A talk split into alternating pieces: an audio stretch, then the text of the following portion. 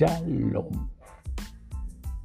Una pregunta tengo para lo que en esta semana estamos considerando. ¿Qué es lo más importante en la vida? Y voy a proceder para responderla a la lectura de Éxodo capítulo 19 versículo 4.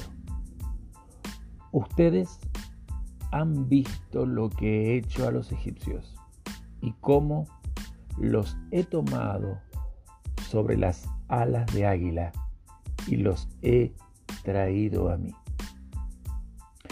El Eterno sacó a los hijos de Israel de Egipto con un solo propósito, que estuvieran cerca de él. Esto es lo más importante para cualquier ser humano. Esto es el secreto revelado del propósito de tu vida, estar cerca del Eterno. ¿Para qué el Eterno hizo todos los prodigios y milagros en Egipto? Bien claro está en esta porción y en estas palabras. Él hizo todos esos prodigios para traer al pueblo de Israel a él. ¿Para qué dividió el mar de cañas y llevó a Israel al desierto?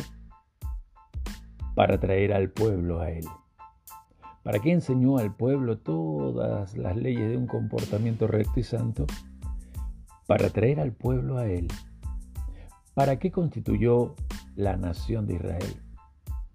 Simplemente para tener un pueblo cercano y apegado a Él. Y es que el hombre fue creado no solo para vivir para Dios, sino para vivir con Dios.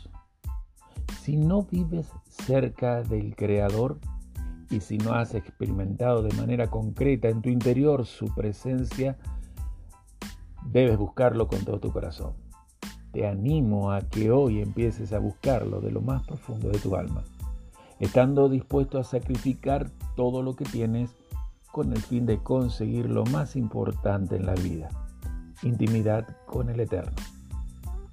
Te pido que aprendas a apartar como mínimo una hora del día en oración, estudio de las Sagradas Escrituras, alabanzas, y así verás que desarrollarás tu intimidad con el Eterno y por medio de la comunión con su Espíritu Santo irás experimentando la maravilla más grande de tu significado aquí, apegarte a Él para hacer que el mundo de arriba, por medio de tu corazón y tus pensamientos, se manifieste en el mundo de abajo.